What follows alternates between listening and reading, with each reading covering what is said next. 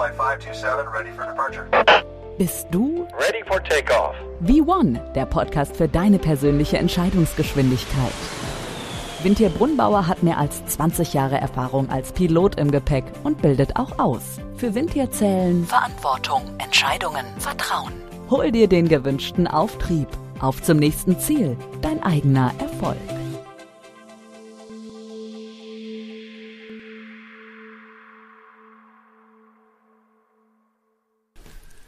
Herzlich willkommen zu meinem Podcast V1, der Podcast für deine persönliche Entscheidungsgeschwindigkeit. Mein Name ist Dr. Wintier Brunnbauer, aber ihr könnt gerne auch einfach Wintier zu mir sagen. Und ich freue mich, euch heute wieder zu meinem Podcast begrüßen zu dürfen. Worum geht es in meiner Episode heute? Ich werde davon sprechen, dass ein eigentlich kleiner Virus eine so große Luftfahrtindustrie extrem gestört hat. Prozesse, die eine ständige Bewegung benötigen, wurden zum Stillstand gezwungen. Dieses System nun ohne große Störungen wieder zum Drehen zu bringen, ist eine echte Herausforderung. Gott sei Dank gibt es Lösungen, wie diese Probleme angegangen werden können.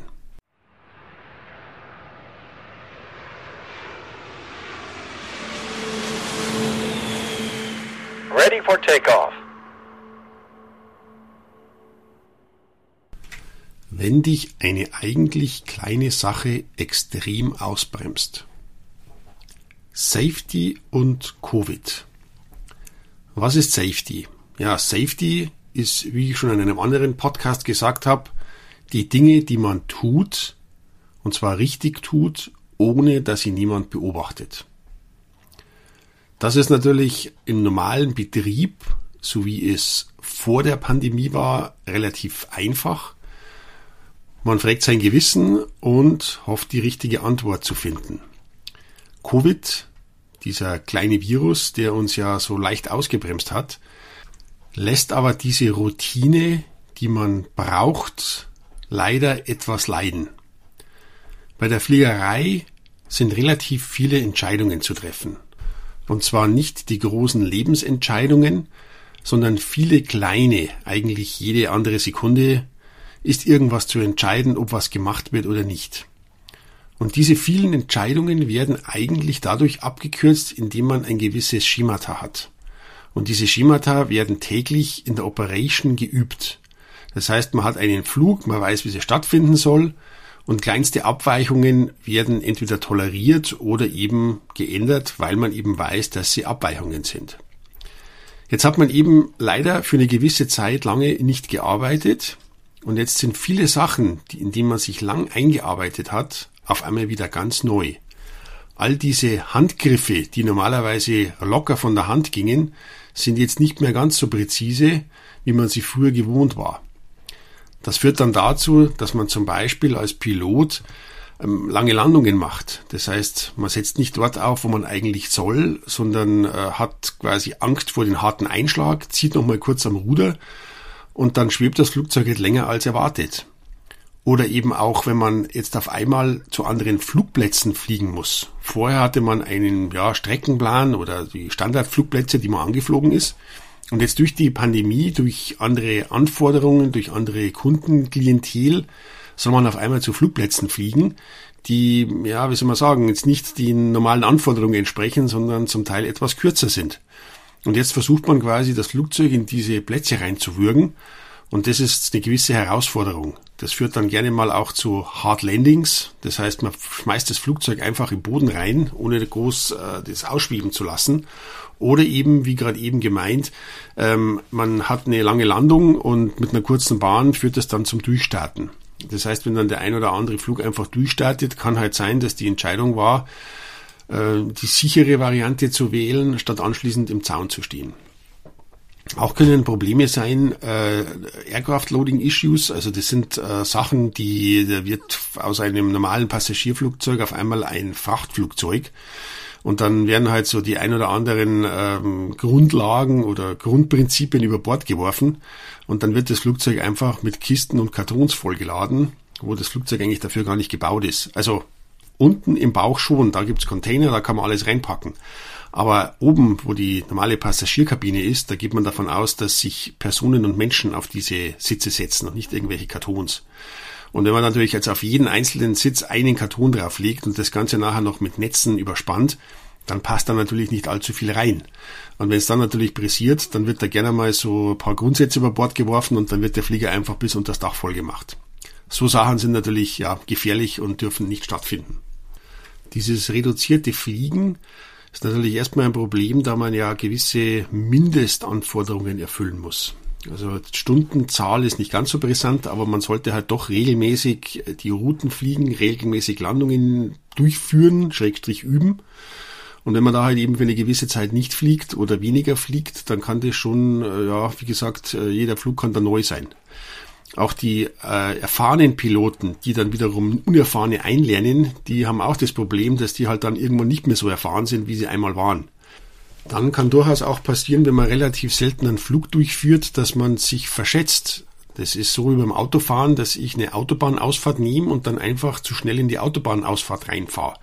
Jetzt nicht so, als dass mich gleich aus der Spur treibt, aber ich fahre halt statt den gewünschten äh, 60 fahre ich halt mit 100 in die Kurve rein, also ist nicht gerade in der Kurve, aber vorher schon, stell fest, dass das zu knapp wird, lege einfach eine Vollbremsung hin geradeaus, um mich auf 60 zu reduzieren, um dann langsam durch die Kurve durchzufahren. Und so ähnlich ist es beim Fliegen auch zwar nicht ganz so extrem oder so drastisch, aber es kann schon mal passieren, dass man da so der Controller einem das gut meint und da eine kleine Abkürzung einem vorschlägt, dass man halt ein paar Minuten einspart, sprich Kosten einspart. Und dann ist man halt noch ein bisschen zu hoch und ein bisschen zu schnell. Und im normalen Betrieb hätte man ja ein gutes Gefühl dafür, was denn möglich ist und was nicht. Aber wenn ich jetzt nur ab und zu fliege, dann kann schon mal passieren, dass das alles ein bisschen hektisch wird. Also sprich, ich werde dann doch zu kurz genommen, ich bin dann viel zu schnell, viel zu hoch. Ich fange an, äh, schnell zu sinken, das heißt, der Flieger wird noch schneller. Dann reduziere ich die Sinkrate, dann sollte der Flieger langsamer werden. Der wird aber nicht so schnell langsamer, wie ich mir das erwarte. Das heißt, ich bin dann immer noch zu hoch und zu schnell. Also fange ich irgendwann an mit Klappen und mit Spoiler zu arbeiten, um dann mehr Widerstand aufzubauen. Und, und so ist es halt so ein gewisser Kampf, den Flieger in eine Position zu zwingen, ähm, wo man eigentlich das gar nicht bräuchte. Das heißt, man kann jetzt entweder im einen vorab schon mal sagen, nein, ich mache nicht diese Abkürzung, oder man äh, weiß von vornherein schon, sowas wird jetzt gleich kommen. Das heißt, ich reduziere schon mal die Geschwindigkeit und fange oder positioniere mich schon mal in einen quasi Energiezustand, der das Ganze auch dann erlaubt. Dann nächster Punkt wäre dann die Situational Awareness, also sprich die situationsbedingte Bewusstsein, wo ich gerade bin. Das wäre jetzt genau zu dem vorigen Beispiel Situation, wo bin ich gerade, was ist zu erwarten, was wird jetzt dann in den nächsten paar Sekunden passieren, wo bin ich. Äh, wenn das natürlich nicht hundertprozentig da ist, dann kann natürlich ich von vielen Dingen überrascht werden. Und wenn ich dann überrascht werde, dann ist natürlich immer spannend, wie ich aus der Situation wieder rauskomme. Eigentlich sollte das ähm, kein Problem darstellen, aber eben durch diese seltene Fliegen ist halt, wie gesagt, alles so nicht gerade neu, aber schon, äh, man frischt sich auf. Und dann kann schon mal eine gewisse Situation ja ähm, auftreten, wo man dann äh, großes Fragezeichen über den Kopf hat. Alles lösbar, aber eben diese Fragezeichen sind halt ein paar Sekunden. Ähm, und selbst wenn es dann komplett in die Hose geht, in die Hose gehen bedeutet durchstarten. Das heißt, da ist nichts kaputt, da alles noch in Ordnung. Das Problem ist ja bloß, äh, ich habe halt ein paar Minuten Delay, weil ich eben nochmal durchstarten, mich nochmal einfädeln muss. Kostet natürlich und das sind halt die Sachen, die man gerne vermeiden möchte. Ähm, allerdings ist so ein Durchstarten definitiv kostengünstiger und stressgünstiger, als dass ich dann versuche, den Flieger in den Boden reinzuzwingen, um hinten dann quasi einen Unfall zu bauen und dann ist, genau, besser so rum als andersrum. Schaut man sich die menschliche Leistungsfähigkeit zu Beginn der Pandemie an, so war das auf der Crew-Seite zu Beginn noch relativ einfach, da es primär nur um den Virus ging. Also sprich, wo fange ich mit dem Virus ein und was mache ich dagegen, dass das eben nicht passiert. Sprich, ich soll jetzt auf einer Route fliegen, da wo ein Hochinzidenzland äh, auf der Liste steht. Äh, wie gehe ich damit jetzt um? Muss ich jetzt mit Maske fliegen, was zu dem damaligen Zeitpunkt noch eher Neuland war? Oder muss ich da einen Vollkörperanschutz anziehen? Wie geht es dann am Boden weiter? Werde ich voll desinfiziert oder wie geht es da? Nach einer gewissen Zeit, jetzt nach ja, circa einem Jahr, eineinhalb Jahren, ist das große Problem, dass natürlich aufgrund der wenigen Flüge die Problematiken noch ganz anders liegen. Da geht es nicht mehr darum, dass man sich im Virus ansteckt. Das ist mittlerweile ja durchaus ein Risiko, aber sagen wir mal aufgrund der geringen Anzahl der Flüge überschaubar. Aber jetzt ist das Problem, dass man jetzt in die andere Richtung läuft und zwar ähm, so eine Art ja ähm, fehlende Motivation. Ich sitze den ganzen Tag daheim, ich weiß nicht, wo es hinläuft. Ich habe einen niedrigen Stresslevel. Ich bin unterfordert und ich versuche mich abzulenken und werde natürlich auch abgelenkt. Und da ist es natürlich eine echte Herausforderung, wie man da wieder auf Schwung kommt. Gewöhnlich ist so ein Lernprozess, um so ein komplexes System im Griff zu haben, natürlich mehrere Stufen. Am Anfang nimmt man das Ganze bewusst wahr, man überlegt sich, was man tut, dann versucht man da quasi Assoziationen zu bekommen, dass man das Ganze schneller reagiert und zum letzten Moment hat man dann so einen gewissen Automatismus, wo man einfach schon weiß, was zu tun ist, wenn man nur irgendwo einen Triggerpoint bekommt. Jetzt ist aber eben das Problem, dass eben durch diese, durch dieses wenige Fliegen natürlich auch dieses äh, motorische Gedächtnis, wo man einfach bei einem gewissen ja, Gefühl bereits schon die Arme bewegt, das lässt natürlich im Laufe der Zeit nach. Und natürlich auch diese, diese, diese, diese Fähigkeiten, die man sich normalerweise erarbeitet, dass man in verschiedenen Situationen verschiedene ähm, ja, Reaktionen hervorruft, die erodiert natürlich auch im Laufe der Zeit. Man hat natürlich auch vom Kopf her ein paar Probleme, man blockiert, man wird von vielen Sachen einfach ähm, übermannt, man vergisst gerne was.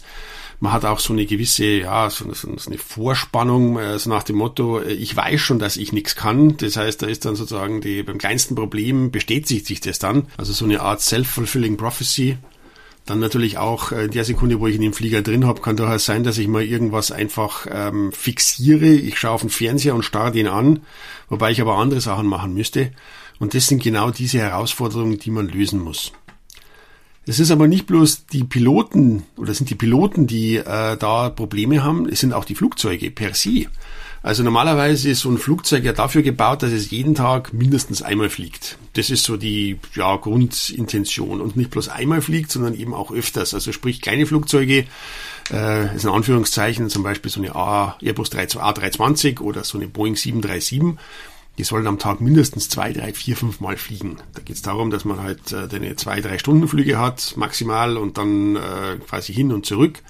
Wenn man natürlich irgend so ein größeres Flugzeug hat wie ein A380, da geht es dann nicht darum, dass der quasi äh, fünf Flex am Tag fliegt, also fünf Strecken, sondern dass der äh, halt am Stück seine 10, 12, 15 Stunden, je nachdem, was halt ansteht, äh, durchreist. Dann gibt's wieder ein paar Stunden Pause. Aber dass so ein Flugzeug mal länger als eine Woche irgendwo rumsteht, das gibt's eigentlich nur in der Wartung. Und da gibt's halt eben auch dann so ähm, verschiedene Stati, äh, sprich, äh, der eine nennt sich Normal Parking, das heißt, man parkt das Flugzeug auf dem Vorfeld, gewöhnlich eine Woche, vielleicht mal zwei Wochen. Und alles, was dann darüber hinausgeht, das ist dann normalerweise in Storage. Das heißt, das Flugzeug wird dann verwahrt, im wahrsten Sinne des Wortes, äh, entweder abgeklebt, was man auch oft gesehen hat, oder man fährt hin und äh, also regelmäßig zum Flugzeug hin und schaut, dass die beweglichen Teile, also die Sachen, die ähm, gerne mal irgendwie korrigieren, einrosten, äh, hängen bleiben, dass man die bewegt. Das heißt, man lässt dann gerne mal das Triebwerk laufen, man versucht die Hilfs Hilfsturbine, die APU zum Laufen zu bringen, man putzt das Flugzeug, weil wenn da irgendwo Dreck ist, dann kann sein, dass sich der Dreck dann zusetzt, den kriegt man dann nachher gar nicht mehr so leicht weg. Die Batterien werden überprüft, ob die noch gut sind. Und dann auch ähm, zum Beispiel die Lenkung, das ist bei Airbus relativ heiß, äh, dass man da regelmäßig mal schaut, dass das alles noch funktioniert. Und wenn man jetzt eine Flotte von 200 Flugzeugen hat zum Beispiel, dann muss das natürlich von allen 200 Flugzeugen stattfinden. Jetzt wenn ich in der Woche äh, meine 168 Stunden habe, ganz normal 24 mal 7, dann wird das schon hektisch, dass ich da quasi bei jedem Flugzeug, insbesondere dann, wenn das auch noch irgendwie speziell verpackt ist, das erstmal ab, wegpacken, wieder zupacken. Vielleicht kann man auch dann diesen diesen äh, Engine Run nicht an der Position machen. Das heißt, ich muss das Flugzeug dann vielleicht noch hin und her schleppen. Also das ist eine echte Herausforderung, das zum Laufen zu bringen. Und dann ist natürlich jetzt aktuell die große Herausforderung. Ich habe jetzt diese Flugzeuge alle irgendwo geparkt und jetzt müssen die halt in kürzester Zeit wieder zum Laufen äh, gebracht werden. Und da gibt's halt doch die ein oder anderen technischen äh, Herausforderungen, wenn zum Beispiel dann irgendwelche Vögel oder Insekten genistet haben. Das sieht man natürlich auf den ersten Blick nicht. Das ist natürlich jetzt nicht da, dass die sich irgendwo vorne ins Triebwerk reinliegen, wo es ins Auge sticht, sondern das sind dann in irgendwelchen äh, Triebwerksverschalungen, äh, irgendwelchen äh, Cowlings, also irgendwelchen, irgendwelchen Klappen, die, wo sie dich da reingepackt haben. Das merkt man dann erst, wenn dann das erste Mal eben diese Klappen geöffnet werden, beziehungsweise irgendwelche äh, Landeklappen oder auch andere ähm, hydraulische Sachen bewegt werden. Dann kann durchaus passieren, dass man dann diese Nester dann irgendwo reinpresst und die dann echte Probleme erzeugen. Dann ist natürlich auch eine große Herausforderung, wenn ich natürlich zehn Flugzeuge äh, auf dem Hof stehen habe, die geparkt sind und gleichzeitig ein elftes habe, das irgendwie so ja, einen kleinen Defekt hat, dann greift man natürlich gerne mal in eins von diesen zehn Flugzeugen, bei die ja eh nicht fliegen. Also fehlt da ein Teil. Und jetzt muss ich natürlich dieses Flugzeug wieder nachreparieren. Also ist alles nicht schlimm, das sind ganz normale Standardtätigkeiten. Aber wenn jetzt auf einmal, äh, weil jetzt äh, zum Beispiel äh, Mallorca wieder aufmacht, ich schnell die Flugzeuge aus dem Storage rausziehe, dann kann das schon zu Überraschungen führen, wo ich dann feststelle, ich kann ja von diesen zehn Flugzeugen vielleicht maximal drei oder vier zum Laufen bringen. Und da muss man eben aufpassen, dass man da nichts übersieht. Da ist natürlich dann auch, wie gesagt, so äh, neben diesen äh, Vogel- und Insektennestern auch gerne mal irgendwie ähm, Korrosion, also sprich äh, Rost, äh, wobei der Rost in, als gewöhnlich ein bisschen anders. Aber nichtsdestotrotz beeinträchtigt deshalb die Beweglichkeit von irgendwelchen ähm, Aktuatoren, also sprich, äh, wenn zum Beispiel diese, diese ähm, Luftumkehrschubdüsen oder Schubumkehrdüsen ausgefahren werden, also sprich die Thrust Reversers, das ist halt eine große Stange oder ein Gewinde, das wird rein und raus gefahren und wenn das halt irgendwie verrostet ist, dann ist nicht, weil es gar nicht mehr geht, sondern weil er da im Weg steht. Genauso das Fahrwerk, das ist auch durchaus ein Thema. Ich meine, äh, wenn man das Fahrwerk kann man am Boden schlecht einfahren, ist alles möglich, man muss den Flieger aufbocken, aber gewöhnlich wird das erst dann getestet, wenn man in der Luft ist. Fährt es nicht ein, ist es gewöhnlich kein Problem, dann lässt man es draußen und landet wieder. Aber das sind eben genauso diese Kleinigkeiten, die man berücksichtigen muss. Dann natürlich die Batterien. Äh, man kennt es von selber, wenn man eine Batterie mal für eine gewisse Zeit irgendwo liegen lässt, dann verliert ihre Kapazität. Die muss aber gewisse Mindestkapazität haben, damit sie im Notfall auch verfügbar ist. Das sind eben die Herausforderungen. Natürlich anschließend, wenn man dann zum Fliegen geht, dass irgendwo eine Lampe ausgebrannt ist oder auch die Elektrik ein bisschen zickt oder auch die, die äh, Sprit- und Hydraulikleitungen ein bisschen tropfen. Das ist halt eben aufgrund dessen, weil halt zum Teil die ein oder andere Dichtung nicht permanent feucht war, sondern halt vielleicht ein bisschen angetrocknet war. Und das sind eben genau diese Herausforderungen. Dann haben natürlich die Firmen per se eine echte Herausforderung. Also zum einen wurden gerne mal die älteren Kapitäne in Rente geschickt, was natürlich sich angeboten hat letztes Jahr. Wenn es dann darum geht, äh, dass man den einen oder anderen äh, von der Payroll beziehungsweise von der Gehaltsliste runterstreichen kann. Das Problem ist halt, dass der relativ viel Erfahrung in seinem Gebiet hat. Und diese Position wieder nachzubesetzen, ist eine Herausforderung, da man ja gern einen jüngeren Piloten nimmt und ihm eine Chance gibt. Nichtsdestotrotz ist ja die Erfahrung weg. Dann ist eben diese Herausforderung, dass man nicht nur einfach Leute einstellt, die man normalerweise eingestellt hätte, also die Anzahl der Leute insbesondere, sondern jetzt geht es ja darum, dass man eben diese Anzahl von Flugzeugen auf dem Hof stehen hat und die müssen jetzt schnell wieder betrieben werden. Das heißt, da lässt man sich jetzt nicht Zeit und sucht die speziell aus, sondern man lässt da vielleicht doch mal fünf Grad sein, was durchaus auch positiv sein kann. Aber nichtsdestotrotz äh, hat man halt relativ schnell relativ viele Leute, die man anlernen muss. Genauso fürs Training Department. Die müssen jetzt schauen, dass sie die ganzen Burschen auf Spur bringen und Mädels natürlich. Und natürlich ähm, das Training in sehr kurzer Zeit zum Laufen bringen. Und da leidet unter Umständen die Qualität. Da muss man ein bisschen aufpassen.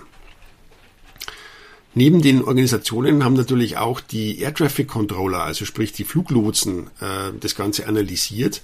Und was die halt insbesondere tun, die versuchen, äh, die Piloten nicht in irgendwelche ja, bösen Situationen reinzupressen. Wie ich vorher schon mal kurz angesprochen habe, dass der Controller im Piloten was anbietet, was an und für sich nett gemeint ist, aber dann äh, den Piloten in Schwulität bringt.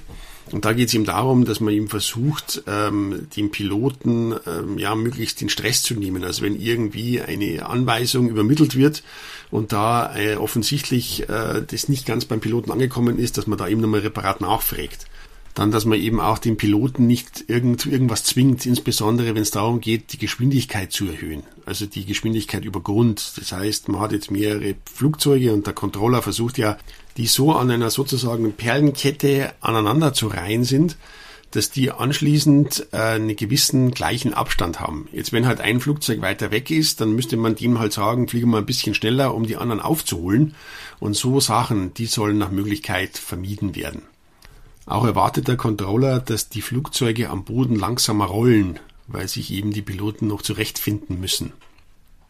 Auch kann durchaus passieren, dass der ein oder andere Pilot dann vielleicht einmal falsch abbiegt und dass man da halt eben mehr unterstützend tätig ist und nicht ungeduldig wird. Eine Airline gibt Richtlinien raus, damit Piloten, die wieder zum Flugdienst zurückkommen, sich ja einigermaßen zurechtfinden und eine Chance haben, wieder reinzukommen. Und da ist eben mitunter der erste Punkt, dass ihm Safety First ist. Das heißt, die Leute sollen sich ausreichend Zeit nehmen, um ihre Aufgaben sicher zu erfüllen. Und auch die Kollegen, die vielleicht für eine gewisse Zeit eben nicht am Arbeitsplatz waren, dass man da eben noch für die mitdenkt und eben das bewusst wahrnimmt, dass da eben Probleme auftreten können. Dann soll man natürlich auch seinen Workload, also sprich seine Belastung so nicht reduzieren, aber zumindest so planen und so managen, dass man eine Chance hat, dass jeder der Kollegen auch, obwohl er vielleicht für eine gewisse Zeit nicht da war, mitkommt. Dann wird empfohlen, dass man aktiv beobachtet. Es sollen beide Piloten das Flugzeug fliegen. Also nicht der eine aktiv im Sinn von Finger an die Ruder und der andere schaut zu, sondern beide sollen sich bewusst machen, dass sie das Flugzeug fliegen. Und wenn irgendwas nicht so ist wie erwartet, dann soll man bitte aufsprechen, man soll es ansprechen, man soll quasi Lösungsansätze geben und natürlich auch eine Atmosphäre schaffen, dass dieses auch ermutigt wird und jeder sich auch traut, das zu tun. Und wenn was wirklich in die Hose gehen sollte, dann sollte sich jeder dazu bereit erklären, aufzusprechen, Anweisungen zu geben und auch zu intervenieren, wenn notwendig. Letztendlich soll jeder konservativ fliegen. Konservativ, er soll das Maximale aus der Automation rausholen, er soll seinen Workload reduzieren und dadurch eine erhöhte Kapazität haben für die Aufgaben, die da vielleicht noch kommen sollen. Vieles kann dann kompensiert werden und nach zig Flügen kommt man da schnell wieder rein. Muss ich jetzt da als Passagier Angst haben? Nein, das ist wie das Autofahren, das ist nicht so schlimm. Beim Fliegen ist halt eher die Problematik, dass da äh, die Komplexität des Systems eher der Hang zur Perfektion erzwungen wird. Der wird natürlich dann jetzt hier nicht so erreicht, so wie es gewollt war. Und äh, diese Perfektion wird gern durch Vielzahl von Problemchen ausgebremst. Wenn allerdings so ein Problemchen dann zum Problem wird und dann vielleicht sogar noch weiter wuchern kann, dann kann es auch in die Hose gehen. Wie kann man das jetzt besser machen? Ja, durch Bewusstsein. Nicht rumhektiken, das kann man sich in der Situation eh nicht leisten, sondern lieber Standardprogramm fahren. Keine Shortcuts, keine Abkürzungen. Nicht, dass man anschließend in Teufelsküche kommt. Warum erzähle ich euch das? Checkliste. Erstens. Safety first. Nimm dir deine Zeit, die du brauchst. Zweitens. Beobachte deine Umgebung aktiv. Wenn es nicht so läuft wie erwartet, sag was, tu was. Drittens, fliege oder arbeite konservativ. Reduziere deine Arbeitslast und erhöhe deine möglichen Kapazitäten. Wenn dich eine eigentlich kleine Sache extrem ausbremst, kannst du aber trotzdem wieder mit System auf Spur kommen. Checkliste completed. Vielen Dank fürs Zuhören und ich freue mich schon auf das nächste Mal. Bis bald, euer Wind hier.